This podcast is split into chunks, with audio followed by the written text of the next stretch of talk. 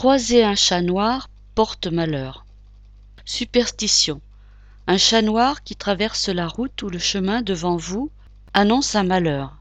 Les chats noirs portent malheur. Voilà une superstition qui est en train de tomber dans les oubliettes et c'est tant mieux.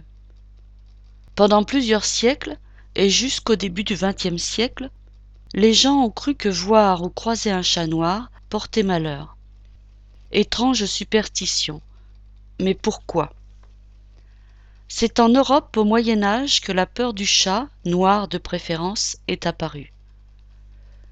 De tout temps, le chat noir a été le compagnon des personnes pratiquant la magie noire ou des rites païens, compagnon ou victime de sacrifices en l'honneur de Satan.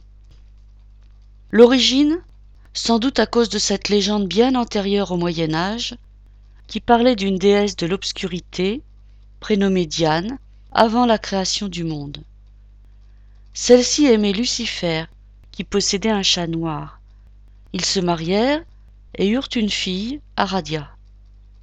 Lucifer envoya sa fille et son chat sur terre pour enseigner aux hommes la magie noire.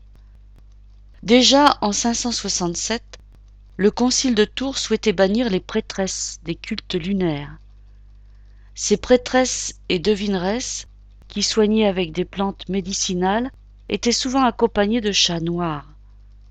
Elles étaient considérées comme des sorcières par l'Église.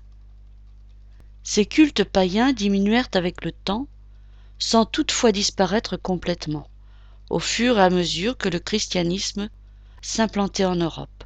Le chat noir n'était déjà pas apprécié à cette période.